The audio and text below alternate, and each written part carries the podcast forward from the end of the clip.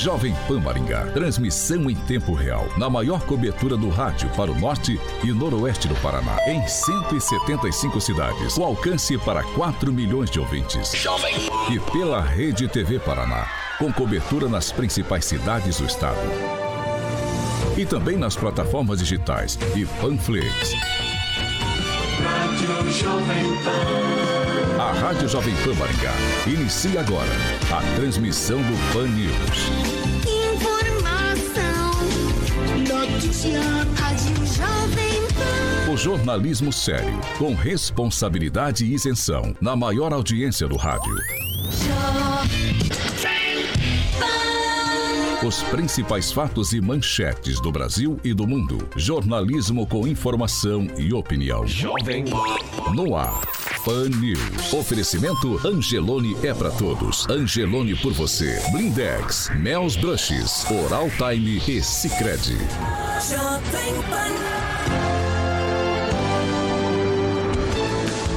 Olá, muito bom dia para você que nos acompanha aqui pela Jovem Pan Maringá 101,3, para quem está com a gente também pela Rede TV Paraná, você é muito bem-vindo. E ainda eu quero dar bom dia para você que nos acompanha por uma de nossas plataformas na internet. Todos vocês podem participar com a gente, podem fazer seus comentários, colaborar para ajudar a fazer o Pan News nessa quarta-feira, dia 26 de maio. Agora, o tempo na cidade. Agora em Maringá, 13 graus, nuvens no céu, não temos possibilidade de chuva. Para hoje, amanhã, nuvens também no céu. As temperaturas amanhã ficam entre 14 e 27 graus. Jovem Pan Maringá, para todo o planeta. Pan News, da Jovem Pan.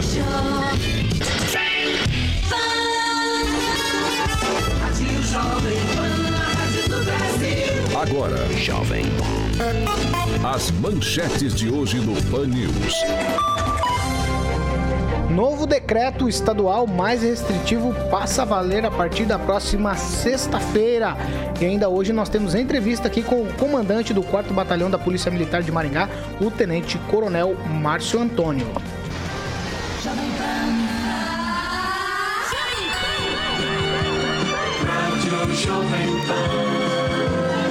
Jornalismo com informação e opinião. Pan News. O endereço da notícia. 7 horas e 3 minutos. Repita. 7 e 3. Você quer participar com a gente? Nossas plataformas, como sempre, estão todas liberadas para você fazer a sua interação, você comentar, você dar a sua opinião sobre tudo o que acontece, sobre os assuntos que a gente aborda aqui na bancada do Panils. Você pode fazer como o Rafael, a Alexandre, a Cristina, a Gláucia, a Rosimeira, a Ivete, o Eduardo, a Cláudia, o Marcos, o Michel, o Maicon, o, Rob o Robertson, o César, o Carlos, o Adriano e também o Nico, todos esses participando com a gente na plataforma YouTube Panflix. Por lá você se inscreve no canal, você ativa as notificações, curte, compartilha. Você é nosso convidado especial. Bom dia, Carioca.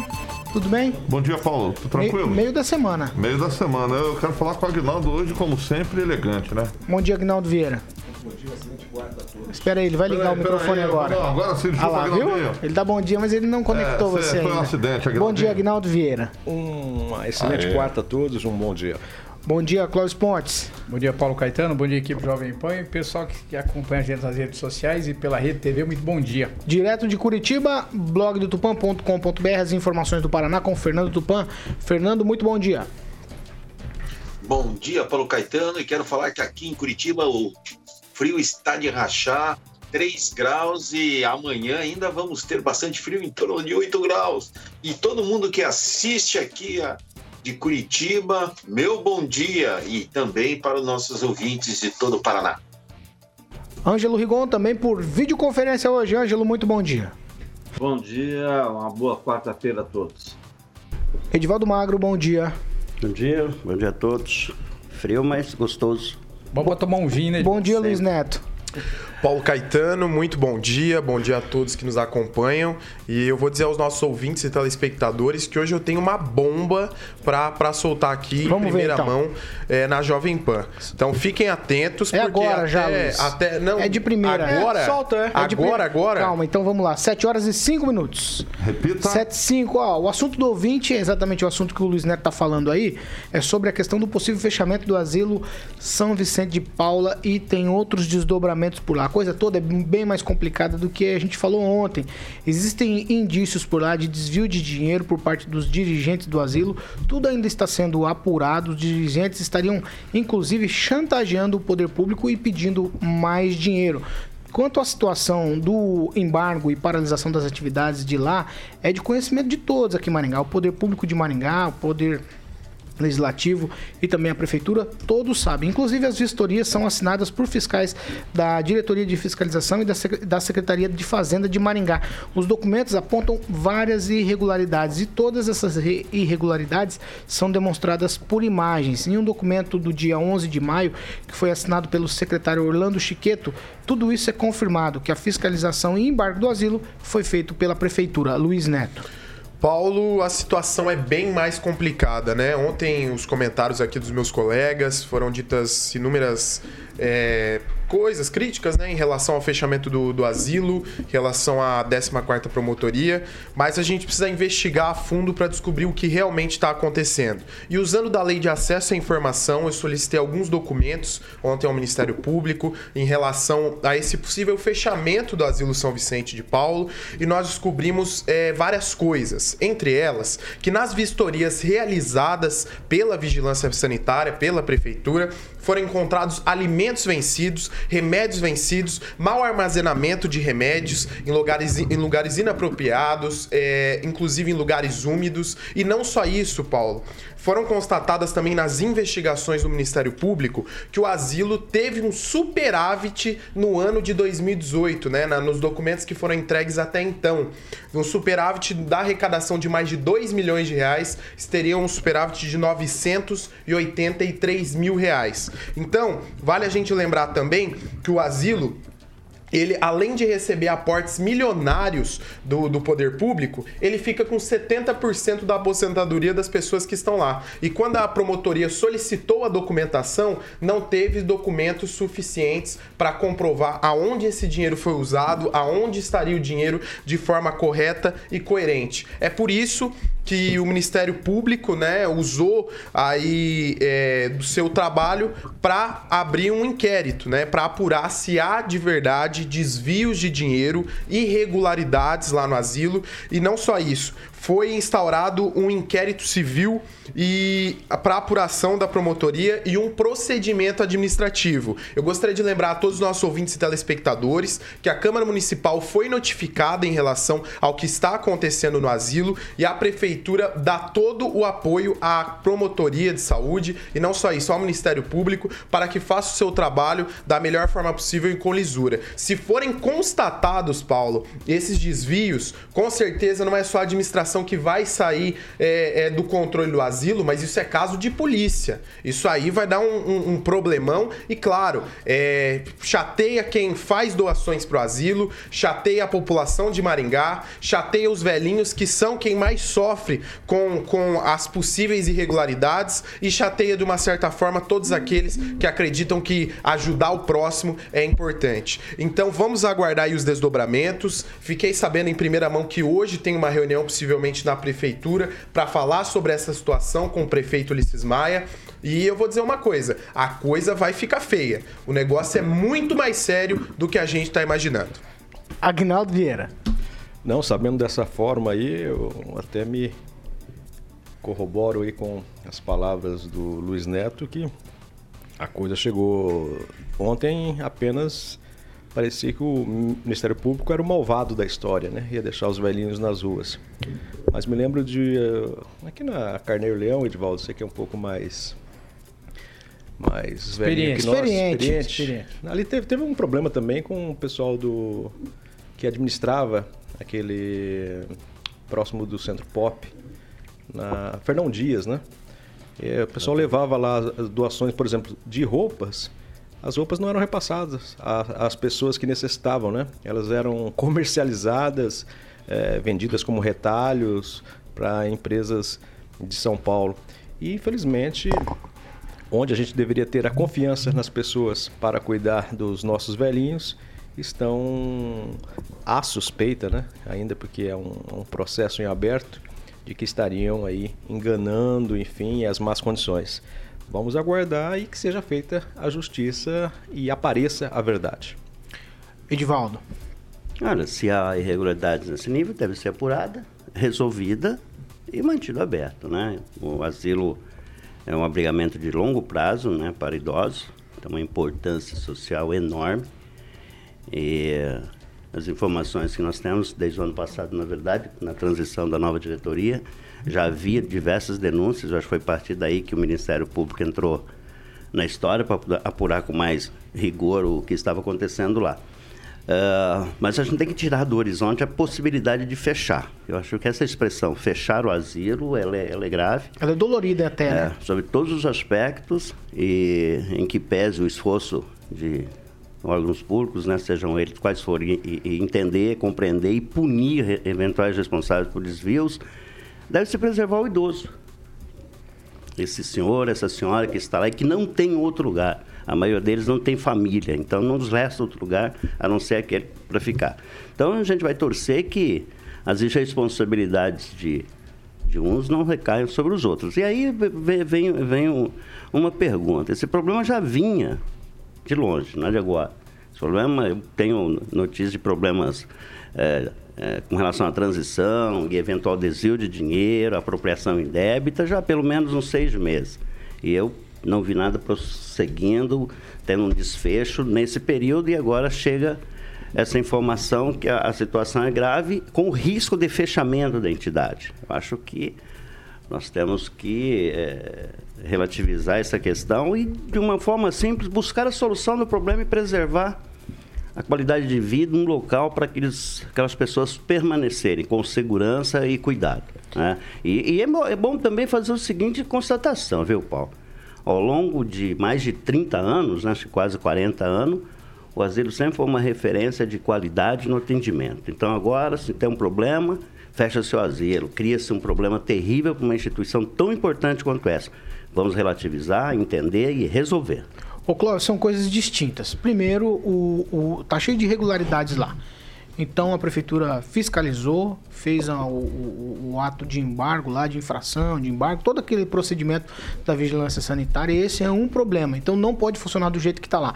As fotos demonstram isso. As nossas imagens aqui estão mostrando, mostraram também, estão mostrando essas imagens lá do asilo que não tem condição. Inclusive eles usam um espaço maior do que o alvará permite. Então tudo isso tem que ser regularizado. A outra coisa é o desvio de dinheiro que gera tudo isso. O que te parece? É só uma, uma colocação, é, o Paulo. Ontem, quando nós, quando foi trazida a notícia, quando o Rigon trouxe a notícia, nós falamos o seguinte: a, a nossa preocupação era os idosos, e isso é de volta correto, para onde eles iriam, como ficaria a situação deles. Nós citamos inclusive a promotora Michele Nader, com muito respeito, pelo menos eu citei, olha, é, a Michele Nader é uma pessoa coerente, ela é muito correta, é, dava pena dos velhinhos. Esse, esse é o meu entendimento, eu não vou mudar o meu entendimento em relação a isso. Os velhinhos precisam ser amparados, ponto. Em relação à promotoria, com essa situação, vocês se lembram que ontem, durante o programa, eu li um comentário de um ouvinte nosso, Carlos Viana, ele, ele disse o seguinte: olha, Durante oito anos eu trabalhei no asilo e essa nova administração está metida em falcatrua, em desvio de verba e ela quebrou o asilo. Eu li isso aqui ontem ao vivo no programa. É o Carlos Viana, que trabalhou durante oito anos no asilo. que essa nova administração arrebentou com a instituição. É, então agora é o seguinte: tem que ser apurado. Agora o Ministério Público realmente tem que apurar de uma forma mais, mais abrangente ainda. Só que o setor público vai ter que entrar, vai ter que intervir de alguma forma, porque os velhinhos para rua não, rua não podem ir. Era desumano, agora é hora do setor público entrar e mostrar que ele é um setor público eficiente, cuidar desses, desses velhinhos de uma forma diferente, até que isso se resolva. Arruma um lugar adequado, arruma um lugar, um lugar decente e aí coloca o Ministério Público na cola dessa diretoria. Se houver esse erro, tem que pagar. Porque quem não pode pagar são os idosos que estão lá. Essa é a nossa linha de raciocínio. Agora, uh, que há realmente algum comprometimento na área administrativa, ah, porque o Carlos Gena, que trabalhou oito anos no Lar de São Vicente, falou isso ontem ao vivo aqui na Jovem Pan, para mim, né, é, no WhatsApp, inclusive. Fernando Tupan, é o seguinte, tanta coisa para a gente se preocupar em tempos de pandemia, e quando se tem uma brecha para corruptos, é impressionante como eles agem, né? Exatamente, Paulo Caetano. Assim chega a doer no coração uma notícia dessa.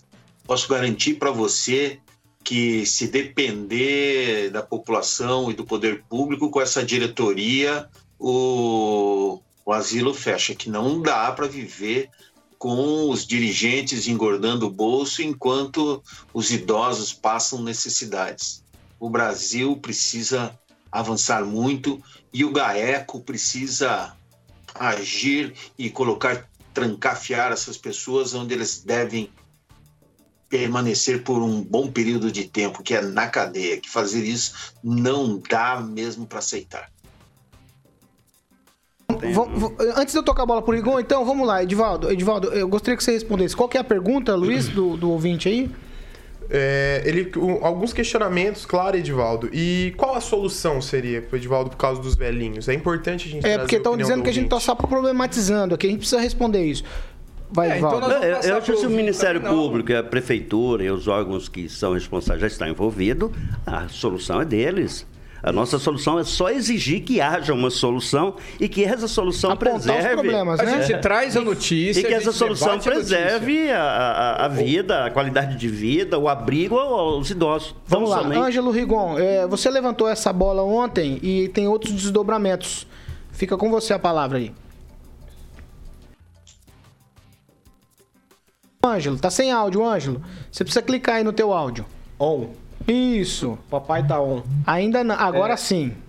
Tá, é preciso lembrar que o documento que eu citei ontem falava em questão de vigilância uh, sanitária e de uma pessoa que, uma enfermeira que estava se passando, fazendo às vezes de farmacêutica. Esses foram os dois motivos apresentados pela promotoria. É, parabéns ao Luiz Neto, conseguiu em tempo recorde esses documentos. Bom trabalho, boas relações. E eu não tive, eu que dei a informação, eu não tive. É bom lembrar que o MP que, que fez isso, da Michelle Lenardi, é o que cuida de idosos, é o que cuida da saúde. Existe uma outra promotoria que cuida da parte administrativa é, das ONGs dos, das entidades desse tipo não lucrativas. Então me estranha isso não ter partido dessas, dessa promotoria de outras entidades. Ah, vocês são novinhos, vocês não devem lembrar, houve uma matéria do Fantástico, que se não me engano deu três reportagens no Fantástico, sobre uma entidade que enganava as pessoas prometendo uma cura do câncer no centro de São Paulo. Essa entidade tinha sede em Maringá. Veja se alguém foi preso. Não, ninguém foi preso, ninguém pagou nada.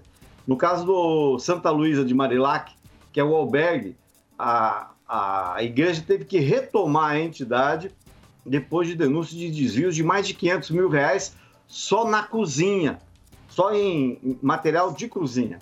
Demorou um tempo, mas a igreja recuperou e está lá, voltou àquela tradição. As irmãs foram embora, que durante décadas atenderam bem as pessoas aqui em Maringá, e a, a diocese reassumiu. O que, que aconteceu com a pessoa? Nada. Ganhou um CC da prefeitura, se eu não me engano. Né? Na administração Jaro Janotto, se eu não me engano. Então você tem ah, duas situações. Uma que é o erro, é a malandragem, tem que ser punido. Tem... Não conheço ninguém da diretoria, não faço ideia. Eu só sei que a entidade faz o atendimento institucional, de acolhimento. Estamos num momento de pandemia, de frio, de muita gente passando necessidade e agora a promotoria parece incentivar pelos documentos que eu li ontem aí, que eu tenho em mãos, não que o Luiz Neto tem aí. É, ela faz uma política de desacolhimento. É, é um troço absurdo você fazer isso numa época dessa. Então tem que saber separar as coisas. Houve coisa errada, tem que se punir. Você não, você não pode parar a coisa certa. Quem fez malandragem tem que pagar. Mas o nosso histórico, infelizmente, de Maringá, acabei de citar só dois casos, não é de, do pessoal ser punido. Infelizmente é isso.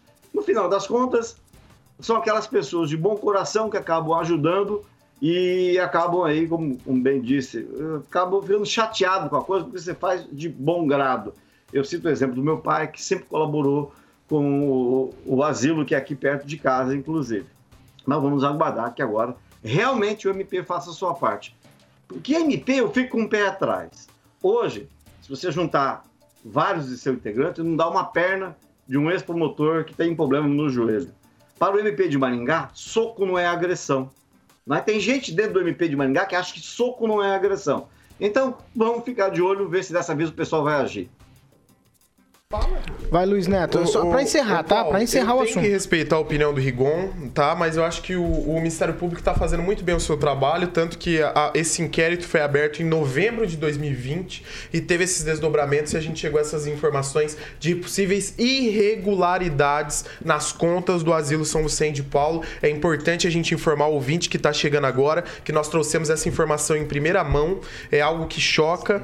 E eu gostaria de dizer o seguinte: a responsabilidade, Ângelo, não é do Ministério Público, a responsabilidade não é da Prefeitura, que foram os órgãos que fizeram as fiscalizações necessárias. O Ministério Público fez essa fiscalização em todos os lares de idosos que nós temos na cidade e lá foram encontrados sérios indícios, além de irregularidades, de problemas de acessibilidade, medicamentos vencidos, alimentos vencidos e não só isso, né? Falta de estrutura para atender esses idosos. Então, só gostaria de dizer o seguinte, Ângelo, que a responsabilidade é, se caso constatado, daqueles que não administraram de forma correta o dinheiro dos idosos e, os dinheiros, e o dinheiro aportado pelo município para o albergue, para o asilo, perdão, São, São Vicente Paulo. Então, é, é só isso que eu queria deixar claro e dizer o seguinte: parabéns, Ministério Público, porque eu acho extremamente importante o trabalho que o Ministério Público está fazendo. É, o interesse do Ministério Público é nas pessoas. Então, esperamos que, caso sejam constatadas aí irregularidades, a Prefeitura faça o seu trabalho e intervenha nessa situação, porque é algo muito sério e muito grave.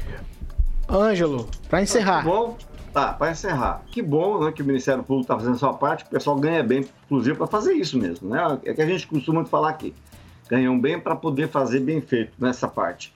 Agora, não é certo, não é certo é, você para, paralisar um trabalho a partir de, de- dessas situações, como você disse, apontadas pela Prefeitura. Nós, eu não vou entrar em detalhes, vocês são inteligentes, sabem disso. Nós ouvimos situações de outras entidades inclusive particulares ligadas a igrejas, que foram fechadas e a gente não sabia. Essa o Luiz Neto não buscou as informações. Por coisas mínimas, por coisas mínimas. Ó, aqui falta um negocinho, falta um azulejo. Tá? Deu 30 dias para colocar o azulejo. A gente tem informações, eu repito, a bancada toda tem informações de que eles exageram, exageram, não têm o bom senso às vezes de respeitar as dificuldades que todas as entidades, ainda mais uma época de pandemia como essa, estão enfrentando. Acho que o MP hoje está indo na contramão. Tem que punir, sim. Punir quem? é? Ladrão tem que ser preso. Agora, a gente não tem bons exemplos nessa parte aqui em Maringá. 7 horas e 23 minutos. Repita. 7 e 23, vamos mudar completamente de assunto. Maringá registrou no boletim de ontem mais 77, 177 casos de novo coronavírus. O boletim foi divulgado ontem à tarde. Houve inclusão também de 16 leitos extras de UTI adulto geral nos hospitais particulares. O documento mostra, infelizmente, mais quatro mortes pela doença. Três homens e uma mulher. Esses números todos, não só de Maringá, mas do estado do Paraná, fizeram com que o, o governador Ratinho Júnior publicasse ontem, o governo do estado publicasse ontem um novo decreto. Eu vou chamar o repórter Roberto Lima. Ele vai trazer as informações. Roberto, bom dia para você. Dessa vez a coisa ficou mais restritiva? Exatamente. Paulo, bom dia para você, equipe ouvinte da Rádio Jovem Pan. Bom, o governo do estado do Paraná publicou nesta terça-feira um novo decreto que amplia ainda mais as medidas restritivas para o enfrentamento da pandemia de Covid-19. As novas regras, elas começam a vigorar às 5 horas da manhã da próxima sexta-feira e seguem até às 5 horas da manhã do dia 11 de junho. Também haverá o reforço operacional das forças de segurança em apoio às vigilâncias sanitárias municipais da saúde para coibir festas aglomerações e eventos. As medidas prevêem restrição da circulação de pessoas depois das 20 horas. Comércio e atividades não essenciais, elas seguem proibidas de funcionar aos domingos. Nos outros dias da semana, está então permitido abrir ao público das 9 da manhã às 18 horas. No domingo, apenas delivery. Shoppings poderão funcionar das 11 da manhã às 20 horas, supermercados das 8 da manhã às 20 horas, academias das 6 da manhã às 20 horas e bares, restaurantes e lanchonetes das 10 às 20 horas. As mudanças levam em consideração um cenário cada vez mais delicado da pandemia aqui no estado do Paraná. Roberto Lima, para a Jovem Pan. Jovem Pan, a marca que vende. 7 horas e 26 minutos. Repita. 7 e 26. Fernando Tupão, onde tem fumaça, tem fogo. A gente falou ontem dos números que estavam crescendo no estado. Pequenas cidades aí, igual a Campo Mourão, decretando lockdown para a partir do final de semana. E aí, ontem à tarde, esse novo decreto estadual. Os números justificam o novo decreto, Fernando? Justificam, Paulo Caetano, porque o Paraná hoje tem uma taxa de transmissibilidade de 1,3, ou seja, a cada 100 pessoas infectadas, outra, é, enfim, passam o vírus para outras 130. E o Paraná está na liderança desse índice, sabe? É o, é o estado que mais está transmitindo coronavírus. E Curitiba lá, é a segunda, perdendo apenas para Florianópolis. Então nós precisamos mesmo rever a, a, os nossos conceitos e pensar muito, porque vou te falar uma coisa, eu achava que seria mais duas, três semanas de dificuldades, mas nós vamos ter pelo menos mais um mês, infelizmente. Mas aqui eu vou te falar uma coisa aqui. O Paraná agora já está com 5.308 casos apenas ontem e 101 mortes. Foram 49 mulheres e 52 homens com idades que variam de 26 a 91. Agora o estado soma 1.061.876 doentes e 25.519 mortes. Uh, o interessante é o seguinte: Londrina aparece na liderança com 13 mortes. Aí vem Paranaguá, Ponta Grossa, São José dos Pinhais com 5, Campo Largo, Maringá e Matinhos com 4. Pela primeira vez eu vejo os dados da CESA baterem com os dados aí de Maringá. Mas aí aparece Curitiba com apenas 3 mortes. E ontem a Secretaria de Saúde Municipal falou em 26 óbitos e 908 casos. Aí o que, que acontece? Desde sexta-feira, Paulo Caetano, nós temos 120 óbitos apenas aqui em Curitiba que não foram é, que não estão nos computadores da CESA. Eu acho que nós precisamos é, ter um levantamento mais ágil e parar. São três cidades aqui no Paraná que os dados têm que estar corretos, que são as três maiores: Curitiba, Maringá e Londrina. 7 horas e 28 minutos. Repita. 7 e 28. A situação é para você e eu estarmos todos atentos. Vamos mudar novamente de assunto. O, o Ângelo Rigon, o secretário de Fazenda aqui de Maringá, Orlando Chiqueto, ele fez ontem na Câmara de Vereadores aí a prestação de contas do quadrimestre do município. Ele apresentou dados de receita, despesa, orçamento, investimento, disponibilidade financeira e tudo que diz respeito aí à Secretaria de Fazenda e mostrou que houve um superávit orçamentário só que teve gente que não estava presente para ver. Pois é, em mais uma prestação de contas, em mais uma audiência pública, a gente tem faltas entre vereadores. Obviamente, foram mais de dois que faltaram. Mas dois em especial, Paulo, tinham que estar lá. Eles batem no peito, fazem, falam que fazem oposição. E quem faz oposição, o mínimo que tem que fazer é se inteirar das informações, se inteirar dos dados para não falar besteira. Mas o pessoal prefere falar besteira fazer o quê? Então, ontem, de novo, é, durante essa prestação de contas do Chiqueto, e o Chiqueto é uma pessoa que é muito séria, faz as coisas é, é, bem, bem detalhadas. Se você perguntar para ele, ele te detalha qualquer, sana qualquer dúvida, ainda mais numa obrigação que é essa prestação de contas quadrimestral que é estabelecida por legislação federal.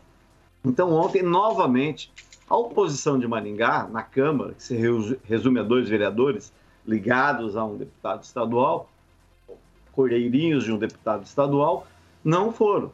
Então, não fizeram o seu papel. A questão é que a gente gasta quase 10 mil reais por mês só com o salário deles, tá? Só com os vencimentos deles. Sem contar os assessores, que vez ou outra troca, né? Até ontem é, informei que uma, uma odontóloga foi nomeada assessora da vereadora Cris Lauer, essa mesma assessora, é, mesma pessoa que foi assessora do Chico Caiano, e a gente ouviu muita história é, um pouco antes dele falecer, envolvendo justamente a sua assessoria. Vamos ficar de olho, que é a nossa obrigação, porque a obrigação deles, que é fiscalizar e fazer projeto de lei, Paulo, nem todo mundo está fazendo. A dita oposição é só Facebook.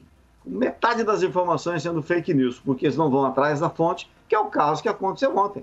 Ué, né, se tem dúvida, vai lá, não pera, faça o seu trabalho. Você quer estafante duas vezes por semana na Câmara, participar de sessão, mas arranja um tempo. Vocês perderam meses no ano passado pedindo voto para poder fazer isso. Agora, não vão fazer nem isso, nem comparecer nas audiências públicas e na prestação de contas. Esse pouquinho de gente que votou nessa oposição tem que se reperguntar: está valendo o custo-benefício? 7 horas e 31 minutos. Repita. 7h31, a gente vai para um break rapidinho já já a gente tá de volta. 7 horas e 32 minutos. Repita. 7 e 32 Luiz Neto, tem participação, vamos lá. Várias participações. Gostaria de mandar um abraço pro Matheus e pro Thiago, filhos aí do, do comandante. O Matheus foi meu amigo de escola, estudamos Coitado juntos. dele. É. Coitado do Anderson, Matheus. O Anderson Sampaio, o Gustavo Silva, o Luiz Clá- Cláudio Mioto, também o Elton Carvalho, o engenheiro Elton Carvalho, que nos acompanha todos os dias, o Arthur Tunes, registrar também a participação do PH Mobile, o Kim Rafael, nosso ouvinte cativo, que nos acompanha todos os dias, o Alexandre Nogueira, o Marcelo Franzoni, o Cleverson Wesley, a Maria Souza, o Marcão da Autoelétrica, que já, já nos acompanha, Paulo, há quatro anos, e a Adriana Santana, o Frigo, o Rogério Ferreira e também o Batatinha, vulgo Guilherme Mariucci, que nos acompanha todos os dias aqui. Bullying, News, não tá faça bom? isso. Não, Batatinha, você lembra da. não, da- não, da- não quero, não quero saber, não quero saber. Agnaldo Vieira, vai, você não vai fazer bullying que era não. isso? Era Hanna-Barbera, né? Vai, vai. O- Tem fãs aqui da Hanna- do Hanna-Barbera. Ontem encontrei o Vai. Marco, Marco Tadeu Barbosa, da Engaville, ele disse que se diverte aqui com, com o programa, isso é bacana. O pessoal da consultora Just também sempre nos ouvindo. O superintendente do aeroporto, Fernando Rezende, nos acompanha. O Edu Vicente, o Alexandre Correia, o Fernando Silva, o procurador Jean Marques está nos assistindo, a Odete, da Única Propaganda. E eu destaco o comentário do Wesley Rocha a respeito das ONGs, a respeito desse caso do asilo. Ele diz que precisa acabar com essas ONGs que usam dinheiro sem prestar contas. Se fizer um pente fino, sai muito piolho, malandro desse meio. Boas ONGs existem, mas são muito poucas. Clóvis. Tem a Fernanda Trautem, tem várias pessoas. Eu vou, eu vou guardar aqui um lado bom da coisa. A Isabela Malta, ela disse, olha, saudades de Curitiba, do cafezinho de manhã nas confeitarias. Ah, eu fiquei lá, no, é frio pra Ah, caramba. eu tomei um café. É frio demais, é frio demais, é frio demais. Lá com Tupã, tomei um É frio cinco. demais, não é frio demais aí não, Fernando?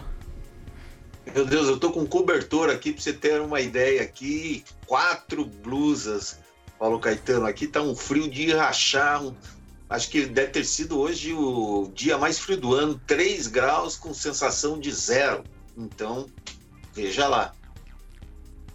Agnaldo, mais alguma coisa? A gente tem 30 segundos pra retornar. Ah, eu ia contar uma piada, mas não vai não, não vai contar a piada, não. Deixa quieto. Ângelo Rigon, você A tem res- participação? A respeito do. Eu ia falar do, dessa questão do decreto do governador. Eu acho que Maringá talvez deva acompanhar, né? Então, tomara que os números mudassem, caíssem repentinamente, mas eu acredito que não. Infelizmente, os números não têm essa ascendência, está cada vez maior, infelizmente. Então, oremos para que isso não volte a acontecer aqui, mas do jeito que os números estão andando, tá difícil. Precisa tomar cuidado. Quanto tempo? Alexandre Mota. Estamos de volta.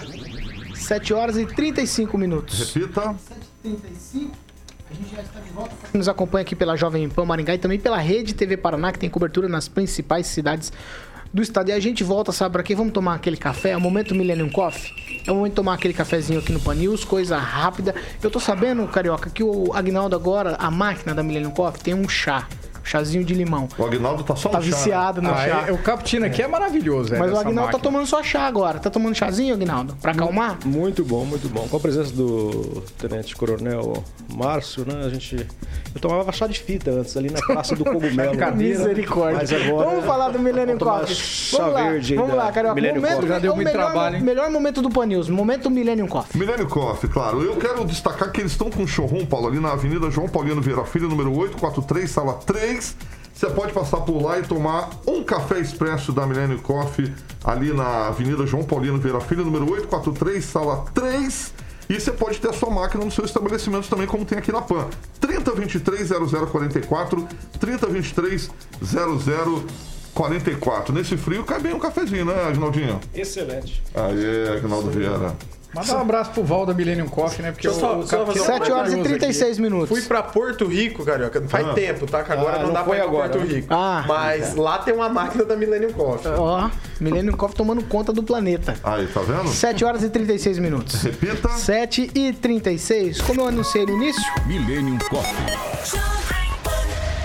Como eu anunciei lá no início do programa, hoje com a gente aqui o comandante do 4 Batalhão da Polícia Militar do Paraná, aqui de Maringá, o Tenente Coronel Márcio Antônio, já está aqui. Tenente, muito obrigado, muito bom dia para o senhor, obrigado pela presença aqui na Jovem Pan. Bom dia, Paulo Caetano, a todos os componentes aqui da bancada. É um prazer e uma honra poder participar. Obrigado pela oportunidade. Um bom dia a todos os ouvintes. É, o- o- eu vou começar, comandante. É o seguinte: é, os últimos 14 meses, mais ou menos 14 meses, tudo mudou na sociedade. E aí, a, a interação da polícia militar, e eu tenho percebido isso nos últimos tempos, também mudou com o cidadão por conta da pandemia. Quais são realmente essas mudanças no atendimento e no trabalho da Polícia Militar nesses dias de pandemia, que são dias difíceis para todos, mas eu acho que a polícia que está na linha de frente do trabalho continuou o trabalho, enquanto muita gente ficou em casa, a polícia continuou o trabalho. Qual foi a principal mudança na rotina da Polícia Militar na pandemia? É, exatamente. Os policiais eles estão lá na linha de frente, fazendo com que a- as normas né, que são é, baixadas pelas autoridades competentes sejam cumpridas. Infelizmente, a, maioria das pessoas é, cumprem, né, mas infelizmente há uma parcela que não colabora. E aí a Polícia Militar tem esse papel de ajudar nessa, nesse controle social. Né?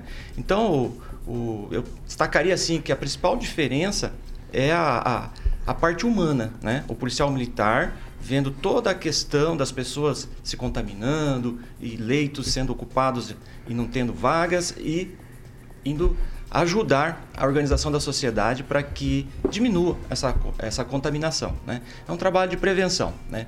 Não só combater o crime, mas também ajudar as pessoas a preservarem a sua saúde. Agnaldo Vieira. Tenente Coronel, nós tivemos ah, um episódio nesse domingo na Avenida Tiradentes, onde os São Paulinos foram comemorar ali o- a conquista do, do título paulista e tivemos a intervenção da equipe Choque, se não me engano. Eh, alguns eh, que ali estavam, torcedores, reclamavam que estavam com, com filhos, com crianças, mas pelas imagens né, que chegaram através de, de grupos de WhatsApp, também tinha ali alguns que passaram da, da conta, que não estavam. A polícia me parece que se aproximando e para dispersar e o pessoal ali ainda eh, invocando.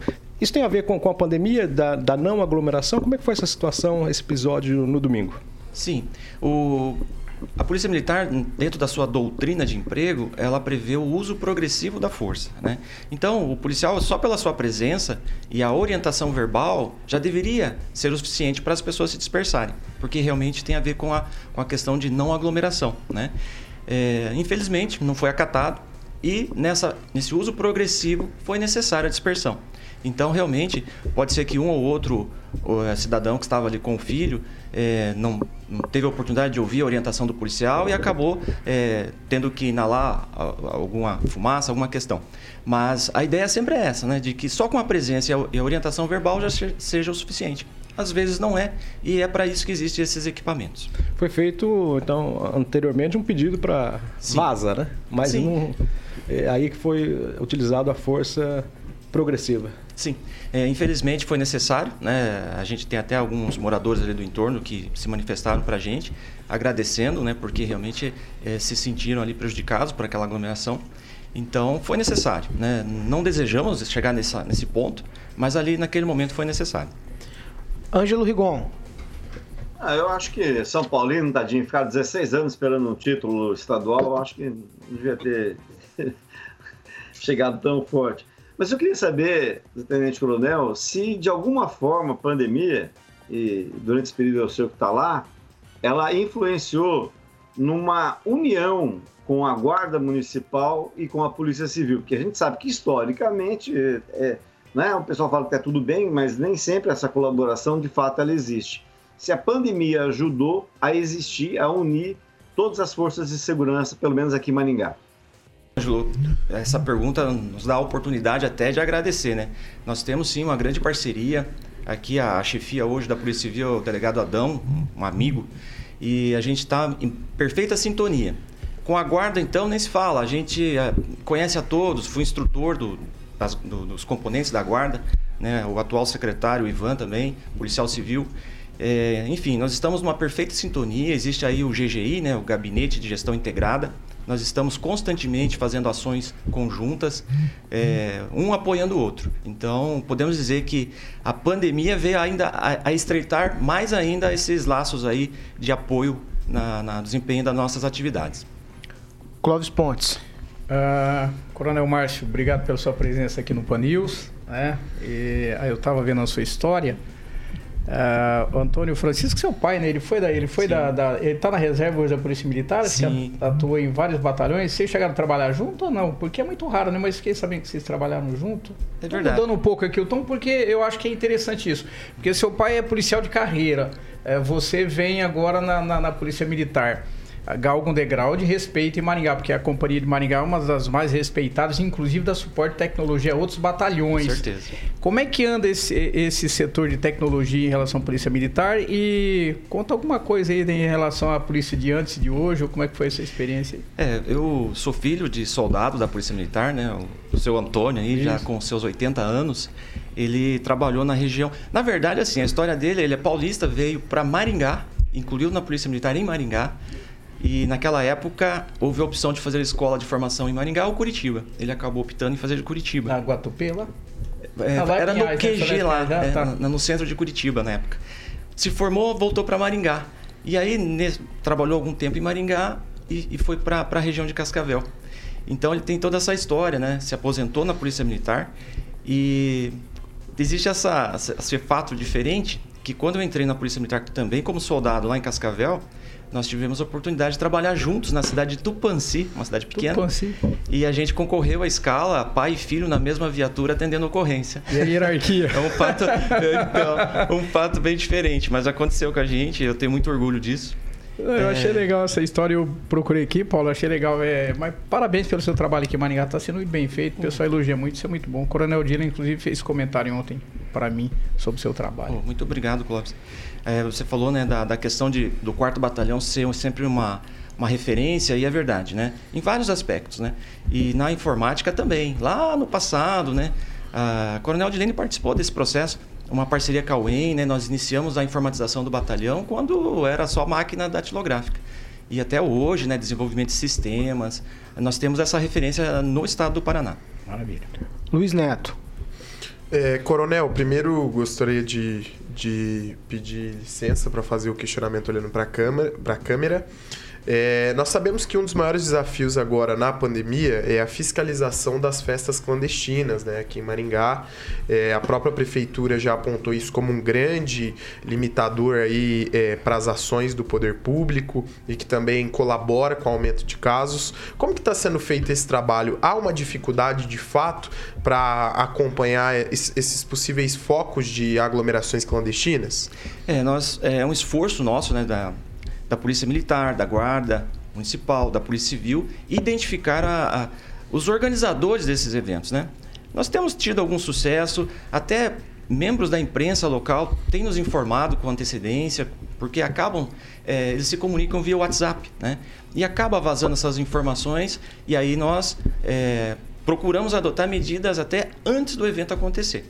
Por vezes a, a gente não consegue, e, e, e, tem que ir enquanto o evento já está acontecendo. Aí se depara lá com aglomeração de jovens, pessoas.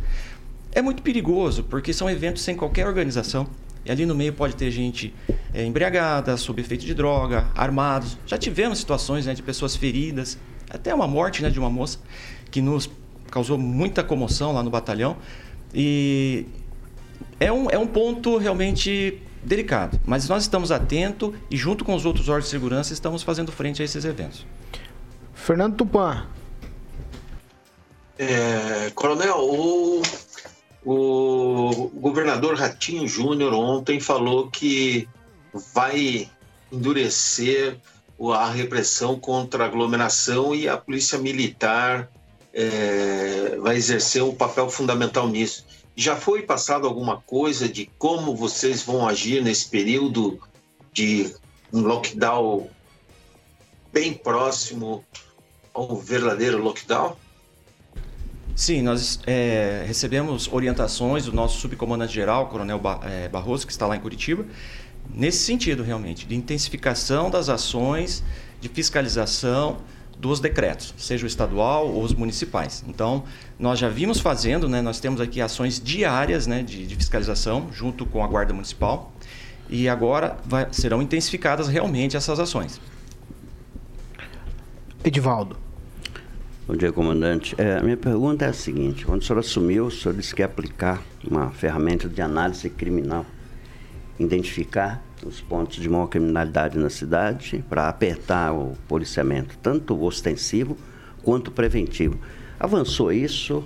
Pode nos dizer, em se identificando esse perfil de criminalidade, né, os bolsões, as áreas, qual é o perfil da criminalidade nesses locais?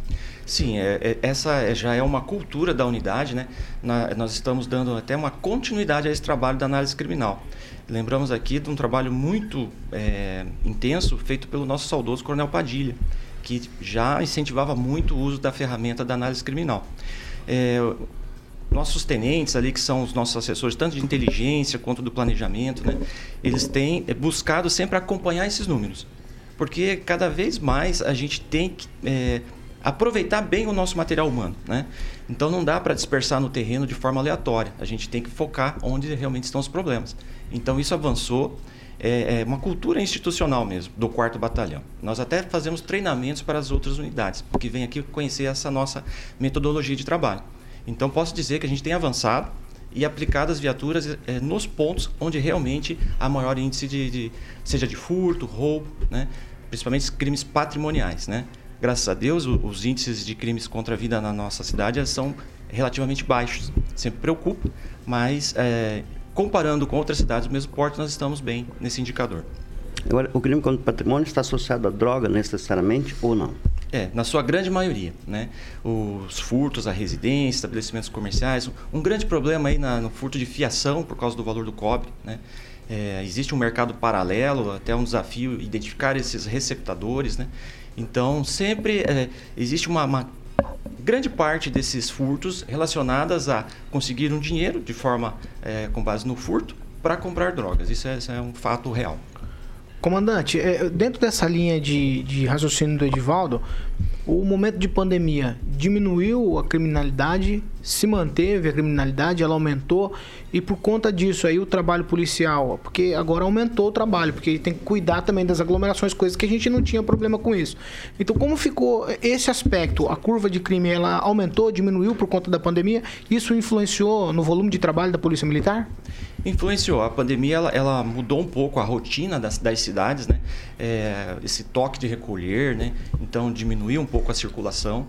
É, mas, por outro lado, ela também influenciou no sentido de que a, as situações acontecem mais, digamos assim, indoor, né? Ou seja, nas casas, em locais fechados. Antes era muito mais a circulação nas vias públicas, né? Então, hoje a gente acaba atendendo mais ocorrências que acontecem nos domicílios. Muita briga em família, né? É, marido com mulher, pais com filhos, esses conflitos é, domésticos, né? Então, a gente vê um, uma certa mudança do perfil dos atendimentos da Polícia Militar. Agnaldo Vieira. Tenente Coronel, nós estamos aqui em Maringá até antes da, da pandemia. Eram aglomerações eh, em duas situações, na Avenida Paranaguá e na Avenida Petrônio Portela. Eh, quando a polícia faz, eh, as equipes de segurança fazem um trabalho de planejamento e sabendo dessas aglomerações, já se colocam lá antes do, do acontecimento. E quando não estão, a molecada volta em seguida. Isso pode ser um trabalho de, acho que de insistência em bater todo dia nessas situações, isso talvez diminuiria essas aglomerações, porque aí os, os moradores que sempre são os prejudicados e ninguém é contra a, a festa, ninguém é contra né, a, a, ao jovem se divertir, mas extrapolam isso mesmo até fora da pandemia, né? Se não precisasse dessas aglomerações. Esse trabalho pode ser contínuo para justamente evitar que isso ultrapasse os limites? Sim, é, nós temos uma atenção especial exatamente com essas duas avenidas, né? Exatamente por a, a juventude, boa parte da juventude ter essa tendência a aglomerar nesses pontos, né? Uma grande reclamação da, das pessoas que circulam por essas, por essas avenidas e principalmente agora que tivemos o vestibular, nós focamos bastante, né? Com blitz de trânsito e, e com as abordagens, orientação, dispersão. É, é uma, uma constante. Nós estamos lá todo final de semana, nessas dois entroncamentos aí, é, retirando as pessoas mesmo, né? Conversando, orientando. Já foram feitas várias autuações, aí já é mais a fiscalização da prefeitura, mas nós vamos juntos, né? Apoiando em força e tentando organizar. Mas é, falta uma questão de conscientização ainda de boa parte, né? Mais uma dúvida, agora num amplo mais genérico. O senhor seria a favor ou contra a unificação das polícias? Olha, existem. Funcionaria vários, no Brasil? É, existem vários estudos, né, e até propostas de mudanças legislativas a respeito. É, o meu entendimento, né, eu, eu, não falo em nome da Polícia Militar, né, aqui é o, é o Márcio Antônio falando, né, que eu acho que a porta de entrada poderia ser única, né, e aí a partir dessa formação básica em que todos teriam a mesma é, instrução inicial, aí um iria para a parte ostensiva, outro para a parte investigativa, de forma que todos seriam colegas, né, e não teria essa divisão hoje, polícia A, B ou C, né, mas é, eu acho que esse modelo de porta de entrada única e dando a opção de ir galgando, né? É, subindo na escala hierárquica. Eu acredito que seria uma, uma boa forma. E também a gente fala muito do ciclo completo, né? Porque para o cidadão não importa, ele quer ser atendido e resolvido o problema dele. E aí fica essa questão, ah, não, mas isso é a polícia militar que faz, isso é a polícia civil que faz, isso é a polícia federal que faz, enfim. É, o cidadão quer que resolva, né? Então eu defendo muito a questão do ciclo completo, que o policial que atender consiga resolver o problema do cidadão. Comandante, ó, tem, tem umas questões aqui, o senhor falou do atendimento completo, ó. Eles têm dúvida se só o 190 é, só o 190 é suficiente para atender a população, porque segundo o entendimento aqui dos nossos ouvintes, me parece que está sempre sobrecarregado o 190. Tem alguma outra maneira de entrar em contato com a Polícia Militar? É, assim, o telefone de emergência para aquela pessoa que está em situação de risco é 190, 190. É, nós temos os telefones fixos e 181, mas é, não dá para orientar na situação de emergência ligar para esses telefones. Realmente, o caminho, situação de emergência, é 190. Luiz Neto. É, eu gostaria de questionar o seguinte: nós sabemos que nós temos cidades que, que dependem um pouco de Maringá para questão de geração de, de emprego, de renda, né? E a criminalidade ela está muito associada a isso também, né? É, muito, muitos dos crimes que acontecem em Maringá eles são evadidos para a região, as pessoas fogem para a cidade, para cidades da região. Já há um trabalho de integração das polícias é, de Maringá com as cidades da região, ele pode ser intensificado. Como que a, que a polícia militar está lidando com isso? Não, excelente. Exatamente isso. Nós temos que pensar a segurança pública de forma regionalizada, né? É, nós temos aí situações de dos municípios vizinhos que, que realmente refletem aqui. É, existe um, um, um, em andamento um projeto muito bom que é um investimento em uso de câmeras e um software de, de identificação de placas e e face. Né? Então, isso nós temos eh, incentivado os prefeitos da região, né? visitei todos os prefeitos da região falando sobre isso, para que eles agreguem as suas câmeras das suas cidades nesse sistema de Maringá. É, já falei isso com o secretário Ivan, que é o secretário municipal de segurança. É o interesse total do município e é nosso, de polícia. Porque daí, é, cadastrando ali uma face de um procurado ou uma placa de um veículo furtado, rapidamente toda a região vai estar atenta. Né? Então existe esse trabalho de integração, é importante, porque o crime não observa essas divisas, né? E a segurança pública também tem que estar muito é, integrada e nós defendemos isso. Edivaldo. É, eu gostaria de perguntar é, sobre a arma na mão do agente municipal de segurança. Né? A gente vem se arrastando aí há quatro anos nesse processo para treinar os agentes de, da Guarda Municipal para o uso de armas. Qual a sua opinião? É bom ou é ruim? o agente municipal andar armado, arma letal, né? pistola Sim, e tudo. arma de fogo, né? Isso. É, o, o, guarda municipal, é, eu acompanhei isso, né? Eles tiveram toda uma formação, um curso de formação, muito semelhante ao curso de formação de um soldado, né?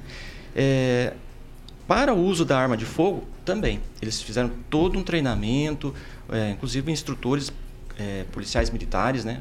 Os mesmos instrutores de tiro que dão aula para os policiais militares foram os que deram aula para os guardas municipais. Então eu considero que o, guarda municipal que foi devidamente treinado, aprovado, é, avaliado psicologicamente, é, tem a conduta adequada, ele pode usar a arma de fogo. É, não tem problema nenhum. É, logicamente que né, isso não é garantia, né? Até porque os policiais militares e policiais civis às vezes cometem falhas, né? São seres humanos. E pode ser que uma hora ou outra um guarda municipal também cometa. Mas isso é do ser humano.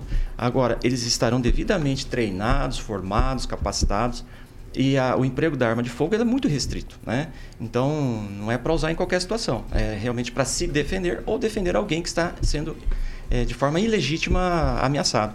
Eu, eu acredito que será positivo. Clóvis.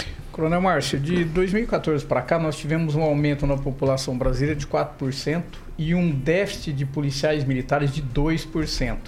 Eu vou fazer duas perguntas muito práticas. Ah, nós temos dificuldade de efetivo eh, no estado do Paraná, nós precisamos de mais pessoas para trabalhar nesse contingenciamento. Ah, e como, é, como funciona hoje esse, esse relacionamento Polícia Militar e Direitos Humanos, que às vezes ele é rota de colisão? Certo. Uh, a Polícia Militar, ela ela foi um pouco prejudicada pela pandemia. Nós já há mais de um ano atrás era para ter ocorrido o concurso para contratação de soldados da Polícia Militar. Foi adiado devido à pandemia. Está marcado agora para o mês que vem o teste intelectual, a primeira fase, e eh, depois tem todas as outras fases e o início da formação mesmo, que deve acontecer só no início de 22. Então, nós, é, houve esse prejuízo na, na, contratação. E isso está nos prejudicando, sim. Precisamos dessa contratação urgente. Hoje, nós estamos assim com uma certa defasagem. Quanto aos direitos humanos, é, existe assim em alguns momentos alguns conflitos, né? Porque é, nós também somos defensores dos direitos humanos, né? Os policiais. É, acho que assim a linha de frente dos direitos humanos. Mas em determinados momentos, fatos isolados acabam parecendo que aquilo é a regra e coloca-se aí uma, uma imagem é, negativa em cima do, da polícia, né? Mas eu acredito que os direitos humanos eles devem é, ser atuantes, defender realmente, tem seu papel, Mas tem que olhar também o, o lado do cidadão de bem, né? E não somente o, de repente, quem está à margem da lei. É, porque a leitura que a gente faz aqui de fora é exatamente isso. Quando a polícia militar acerta, não foi mais do que obrigação. Quando há um erro e tem que ser corrigido e reparado, parece que tem corregedoria e tudo, mas aí parece que a coisa ali gringola. Por isso que eu pretendo um relacionamento é anda. Exatamente. É, nós procuramos é, estar sempre alinhados. Como eu disse, né, a, a Polícia Militar, eu considero, é uma das maiores defensoras dos direitos humanos. Mas em determinados momentos há sim que é, aparar algumas arestas, né? Mas é, eu acho que no, no contexto geral até que vai bem. É, falando aqui de Maringá, né? Agnaldo Vieira. Tenente, nós tínhamos antes eh, os módulos fixos e dava para a população, me parece que dava uma impressão de uma segurança maior. E foram né, desativados, talvez até pela falta do efetivo, né, que aí tinha que estar presente ali uma viatura, pelo menos dois policiais. Mas a população tinha essa sensação. É, talvez não o comandante, mas o cidadão Márcio Antônio, o, o que pensa a respeito do- dos módulos fixos? Quando eu cheguei em Maringá, nós tínhamos vários módulos fixos, né? Então, era interessante. Era um- é uma filosofia que veio do Japão, né? Lá, chamados Kobans, né? Na verdade, o policial morava no fundo do, do e atendia ali e tal. É uma diferente a cultura japonesa, né? Mas nós trouxemos para cá, adaptamos. Era interessante. Mas com a evolução, a gente viu que realmente é, ficar com o policiamento somente na, naquela, digamos assim, naquela casa ali, né? É, era muito estático. Mas gerava essa sensação de segurança no entorno, né? Evoluiu para o módulo móvel, que foram as vans, né? Que a gente coloca nos bairros ali, o policial fica ali, faz aquele atendimento. E hoje a gente já pensa nesse policiamento mais inteligente, de aplicação pontual, conforme foi lembrado aqui, né, com análise criminal. Então a gente acredita que eh, a gente pode fazer algo semelhante ao módulo que era fixo, com módulos móveis, aplicando onde realmente é mais necessário. Eu defendo mais essa ideia. 8 horas em ponto, a gente está encerrando essa edição do Pan News. Eu quero agradecer aqui a presença do Tenente Coronel Márcio Antônio, da- do 4 Batalhão de Polícia Militar aqui de Maringá. Coronel, muito obrigado pela presença do senhor aqui na Jovem Pan. Paulo Caetano, muito obrigado. Foi, foi um prazer. Como eu disse na minha chegada, sou fã aqui do, do programa de vocês e desejo muito sucesso a todos, sempre às ordens. Tchau, Clóvis. Tchau, até mais. Obrigado. Vou aproveitar e mandar um abraço para o capitão Rodrigo da Polícia Militar Rodoviária e envio um abraço para o comandante, o coronel eh, Hudson e o coronel Rui, que é o subcomandante geral. Obrigado. Obrigado, pela sua presença, viu? Obrigado, Clóvis. Coronel Márcio. Tchau, Luiz Neto. Paulo, é, antes de dar tchau, agradecer aí a participação do Coronel, é, a disposição dele em falar conosco, com os nossos ouvintes e telespectadores, e dizer também sobre a informação que nós trouxemos hoje, que se é verdade, nós vamos descobrir. Então você que perdeu aí a primeira parte do programa, onde nós falamos sobre o Asilo São Vicente de Paulo, vai nas nossas plataformas digitais e confira a informação, tá bom? Tchau, tchau. Tchau, Ângelo Rigon. Tchau. Um abraço a todos e lembrando que em dezembro eh, vai se completar 73 anos da Declaração Universal dos Direitos Humanos, tema que foi abordado há pouco. Tchau, Fernando Tupan. Tchau, Paulo Caetano, e quero deixar os meus pêsames pro Ângelo Rigon. O time dele lá no Pará, o Tunalusa, foi vice-campeão. Paraense no último domingo perdeu pro Paysandu, foi vice-campeão. Até mais a todos que nos acompanharam nessa quarta-feira. Vai, Rigon, você faz graça e depois você tem que aguentar. Tchau, Edivaldo Magro. Bom dia, Paulo. Só lembrando que hoje é Dia Nacional de Combate ao Glaucoma e 3% da população sofre do problema sem saber. Saber que o glaucoma causa cegueira irreversível. Então, cuidem-se. Bom dia. Tchau, Agnaldo. Um abraço a todos e até amanhã. Vamos ver o que vem por aí? O que vem por aí, Alexandre Mota? Sim, agradecer a presença do Tenente Coronel aqui. Satisfação. E. Aguinaldo Vieira, eu sei que Aguinaldo Vieira gosta de Bon Jovi. Ah. Então vai ser a primeira, inclusive. Vai ter que cantar um trecho. Aguinaldo. Se for Living a Prayer, eu canto. Não, ó. You give your love a bad name. Manda aí, Aguina. Duvido, você nem sabe qual. É essa mesmo. É essa aí, ó. É, a minha versão Mas é, eu- é italiano. Eu acho, que o, eu acho que o pai do coronel aqui teve muito tra- trabalho com o Agnaldo quando trabalhou na corporação em Maringá, porque não é possível um negócio desse. né? Quando tinha um módulo ali em frente Antônio da, em frente da Kalahari ali, contar, Agnaldo. que o, Não tem não, coronel? que o capitão, capitão, como é que chama o capitão que tomava conta lá também da...